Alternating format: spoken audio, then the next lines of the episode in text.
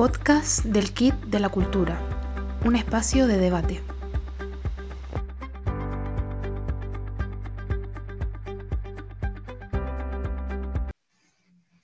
Hola a todos y a todas y bienvenidos un día más a la sección de podcast del Kit de la Cultura, en, concretamente en la, en la parte de arte.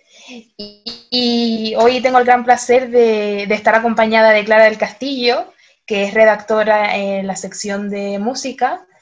Y hoy ha venido con nosotros pues un poco a hablar y lo que más nos gusta a nosotros que es debatir. Eh, ¿Qué tal, Clara? Hola, muy bien, muchas gracias por tenerme aquí. Me hace mucha ilusión estar en esta sección y bueno, también mm, tengo muchas ganas de hablar sobre el tema que nos tienes preparado porque bueno, a nosotras nos encanta debatir, eh, somos bastante críticas, pero críticas yo creo que en el buen sentido y, nada, me parece muy interesante el tema que nos traes hoy. Mm, pero críticas en el buen sentido y en el necesario sentido. No solo como periodistas, sino porque no hay que conformarse con, lo que nos dan, ¿no? Hay que ir más allá. Y bueno, el debate que traemos hoy, para así hablar un poco, tiene que ver con una de las entradas que, que están en el blog, en la sección de arte, y tiene que ver con la, el papel que juega hoy en día las asignaturas de, de arte en, en, la, en, los colegios, en las escuelas, como puede ser plástica, eh, dibujo, danza, música, y que, bueno, están un poco en el punto de mira y en la cuerda floja, porque no, no estoy 100% enterada en con respecto a la ley de educación, a la ley CELA, pero hasta hace muy poquito eh, son asignaturas que en el currículum académico no son obligatorias, con lo cual los colegios pueden decidir un poco sobre impartirlas o no. Y, bueno, y que también a medida que los cursos van aumentando, pues van teniendo menos horas o van desapareciendo, ¿no? Porque mismamente, no sé si es tu caso, Clara, pero mi última asignatura de arte fue eh, lo que viene siendo, bueno, dibujo, no me acuerdo muy bien, sí, dibujo, creo que se llamaba, eh, y fue hasta tercero de la ESO y porque era optativa y tuve la suerte de escogerla, pero hay muchas personas que no han contado con, no con esa suerte, porque no es ninguna suerte que haya tan pocas, tan pocas opciones, pero no sé cómo, cómo fue tu caso, si... En mi caso sí que, bueno, en, primaria en general, pues bueno, al final yo creo que como, la mayoría, entiendo, em, yo di plástica, eh, de hecho di plástica en inglés, porque esa es otra de las grandes mi colegio se quería hacer bilingüe, entonces tenía que ofrecer ciertas asignaturas en inglés y las que eran más fáciles de mm, hacer en inglés para que nos enterásemos, pues eran educación física en ese momento y plástica. Em, ¿Qué dices? Realmente, si tú das unas, em, digamos, artes plásticas eh, con un mínimo de eh, currículum académico, no tendría que ser tan fácil a lo mejor explicar las cosas en inglés. Pero bueno, como que ya se daba por hecho que mm, al final, bueno, como es una asignatura sencilla, pues bueno, ya se pasa por esa y ya está. Y de hecho era Arts and Crafts. Y, mm, luego ya en, bueno, también teníamos música, eh, la típica eh, flauta dulce. Exacto, la famosa flauta. Sí, que los vecinos odian, los padres odian y nosotros nos tiramos de los pelos intentando entender por qué estamos haciendo flauta dulce. Y, luego ya en la ESO sí que tuve, pues bueno, em, volví a tener música, volví a tener plástica, en este caso también tenía em, dibujo técnico, que bueno, no es totalmente artístico, pero bueno. Y, y sí que creo recordar, no sé si mi última asignatura artística fue en tercero o en cuarto de la ESO. Sí, ahí yo creo que ya van siendo los límites como que hasta aquí, ¿no? Totalmente. Que ya parece que es como entre, bueno, entre comillas, no, empieza lo duro, vamos a lo que, vamos al grano y ya está, pero es que hay una cosa importante y en primer lugar, hay personas que se quieren dedicar profesionalmente al tema de, disciplinas artísticas, quieren hacer una carrera, un ciclo, lo que sea, como en todos los casos de las distintas ramas, y, en otra parte, y por otra parte que estamos olvidando que son asignaturas y son estudios que no, no dejan de ser importantes, tienen que ser complementarios, ¿no? En nuestra vida y en nuestra, y en nuestra vida académica, porque bueno, a fin de cuentas tiene muchos beneficios para nosotros, como los que se apuntan en la entrada del blog, pero más allá de eso, pues quitar importancia a una asignatura, pues por no cumplir los estándares de propuestas futuras, pues es algo mm, pues bastante frío, ¿no? Parece que están como hablando así un poco conspiranoico, eh, creando robots que no tienen formas de disfrutar, de sentir o de exteriorizar lo que llevan dentro, que a fin de cuentas eso, eso es arte, ¿no? Totalmente, yo creo que em, además, por ejemplo, en el caso de primero de bachillerato, entiendo que dejando ya de lado el tema del pues, el sistema académico eh, eh, del colegio, que bueno, eh, ese es un tema para otro día. Mm, son de bachillerato, yo entiendo que es un, curso en el que tú te preparas para la EBAU. Tú te preparas para la EBAU es eh, el contenido da igual. O sea, lo que importa es la nota, lo que importa es llegar a X cosa. Lo cual, pues bueno, no estoy nada de acuerdo, pero ese es otro tema. Pero sí que es verdad que, por ejemplo, en primero de bachillerato, no sé si, a ti te pasaba, Paula, pero yo, em, yo tenía educación física. ¿En segundo o en primero? En primero, perdón, no sé si he dicho segundo. En primero. Yo tenía educación física y yo recuerdo pensar, em, qué guay tener en primero todavía educación física, porque al final hay mucha gente que no hace deporte y creo que es importante eh, moverse. Claro, fomentar eso. Fomentar eso. Pero también recuerdo pensar, em, pero solamente te cultivas físicamente y también intelectualmente, pero intelectualmente en aquello que está estipulado como correcto. Es decir, aquello que está estipulado como correcto me refiero a, em, damos todos los años de nuestra vida matemáticas y todos los años de nuestra vida repetimos el mismo temario 500 veces.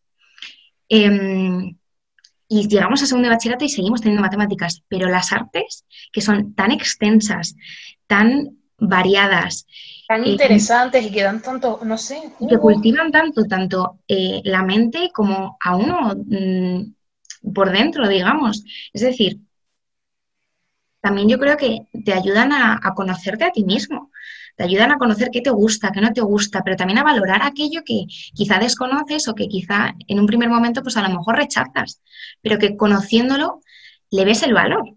Entonces, al final, em, yo creo que es un poco el peso que se te da a las cosas y, también el, em, los futuros mm, ciudadanos del mundo, digamos, que, se quieren cultivar. Parece como que lo importante es que sepas hacer eh, raíces cúbicas, em, que sepas analizar sintácticamente una frase y que te sepas eh, las capitales del mundo.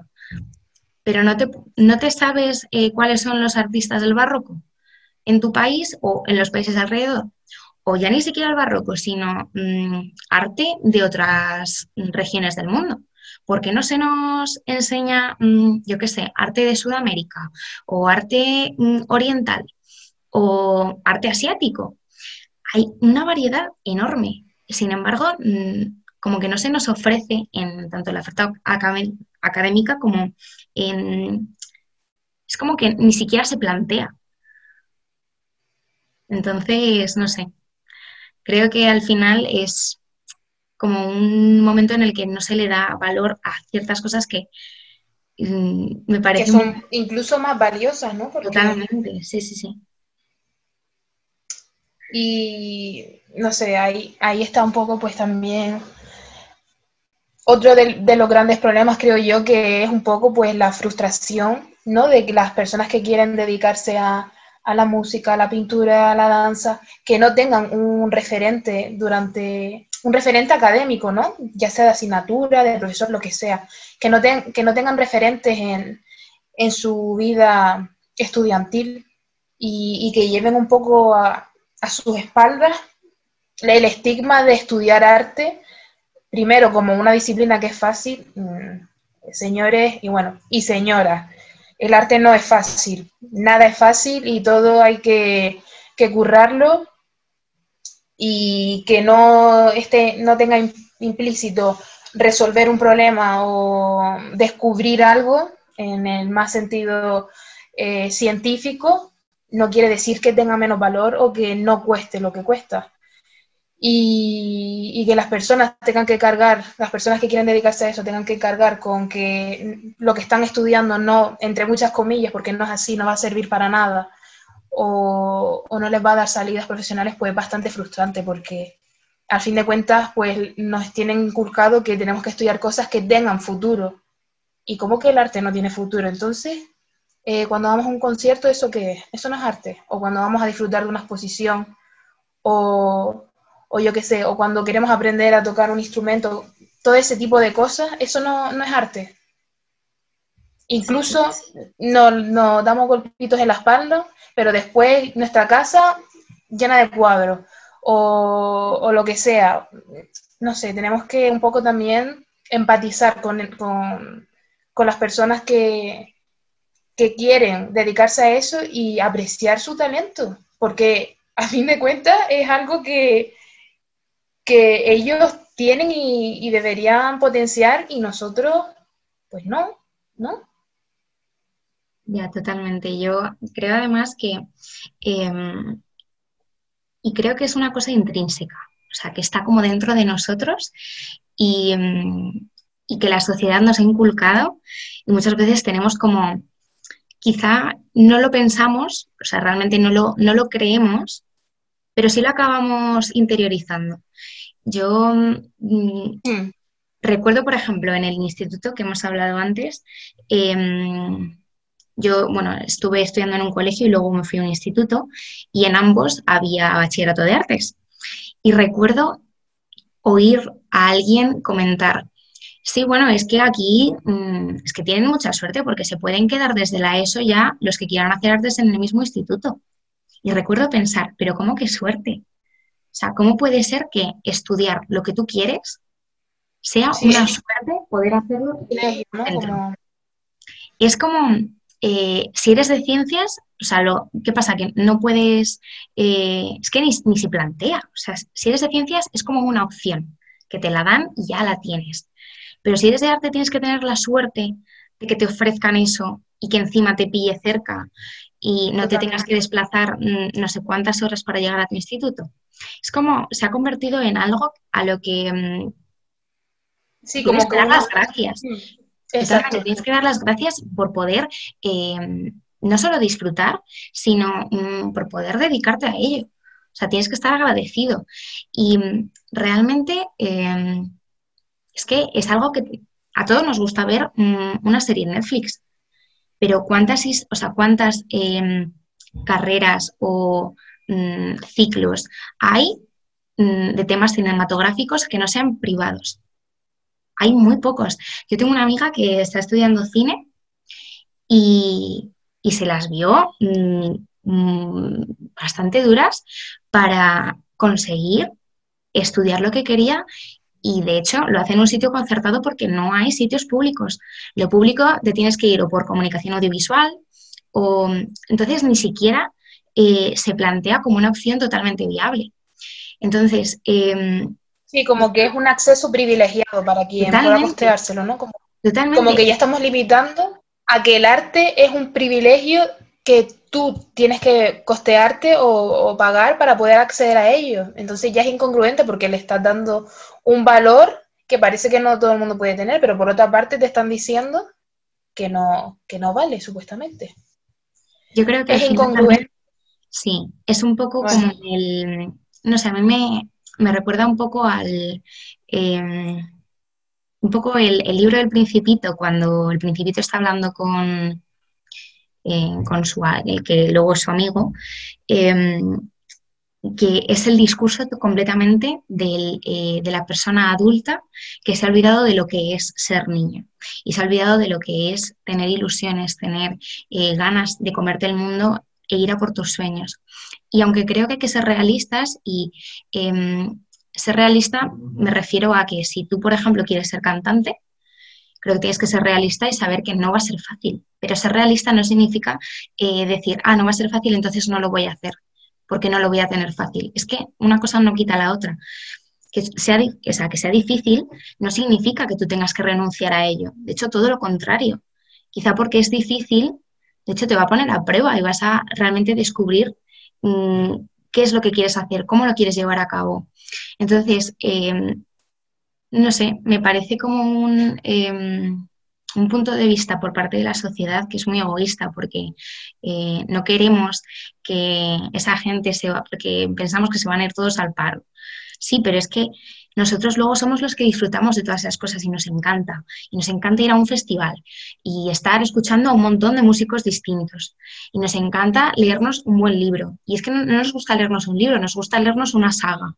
Y nos gusta mm, disfrutar de todo eso. Pero también nos gusta ver una película y ver una serie. Pero para eso se necesita gente formada en ello. Que hay gente que a lo mejor no se tiene que formar y lo hace estupendamente porque tienen mucho talento, sí, pero la formación nunca está de menos, yo creo. O sea, nunca está de más, perdón. Em, creo que es esencial el poder em, ofrecer esa, esa, educación porque es que eso, o sea, tendría que ser un derecho el poder dedicarte a lo que quieras y poder formarte en ello sin tener que pagar una millonada y sin tener que ser cuestionado continuamente por la sociedad. Totalmente. Bueno, lo que está claro es que si queremos cambiar esto, como tantas cosas que, hacemos mal, es desde la base y es la educación. Hay que empezar a, a concienciar de que el arte es importante desde, desde las escuelas, desde el colegio, el instituto, pero también empezar a darle importancia a algo que es importante y que a fin de cuentas es muy beneficioso para nosotros y, que a fin de cuentas es como incluso una cura para, para los males. Pero creo que queda todavía un largo camino y la sociedad, si quiere cambiar, se, como decimos en mi tierra, al golpito, con paciencia, despacio y, y que aprendemos muchas veces a base de palos y ni eso. Pero pues bueno, no sé si querías añadir algo más, Clara. Quería decir un apunte final y ya, ya me callo, que este capítulo ha dado para lo suyo. Em, quería decir que además de la educación en, los colegios, en, los institutos, en las mm, universidades, em, todo también parte de casa y creo que es fundamental que desde que tú eres pequeño se te inculque en valorar estas cosas y que se te inculque en que es una posibilidad, que es una vía, que es difícil, sí, pero es una vía. Y si tú quieres tomarla, tener el apoyo de los tuyos para pues, seguir adelante. Me parece que es muy importante que desde el principio eh, no se vea como una valla gigante que hay que... Mm, como un obstáculo. Entonces, eh, pues eso, que a los que nos escuchen, que, intenten replantearse un poco a lo mejor esas cosas que han aprendido y, si nos escuchan adultos, lo cual sería maravilloso, pero no sé muy bien qué público vamos a tener, eh, que por favor que no, no corten las alas y no corten las ilusiones porque al final eh, muchas veces vivimos gracias a esas ilusiones y a, esas ganas de mucha gente de hacernos la vida mucho más, mucho más bonita al resto. Bueno, y con esta increíble reflexión final de, Clara, eh, damos por finalizado este podcast de hoy para un poco también, pues, replantearnos si estamos haciendo bien o no las cosas. Muchas gracias, Clara, a ti por acompañarnos y a ustedes también. Y no nos vemos, pero sí nos escuchamos en la próxima. Chao. Adiós.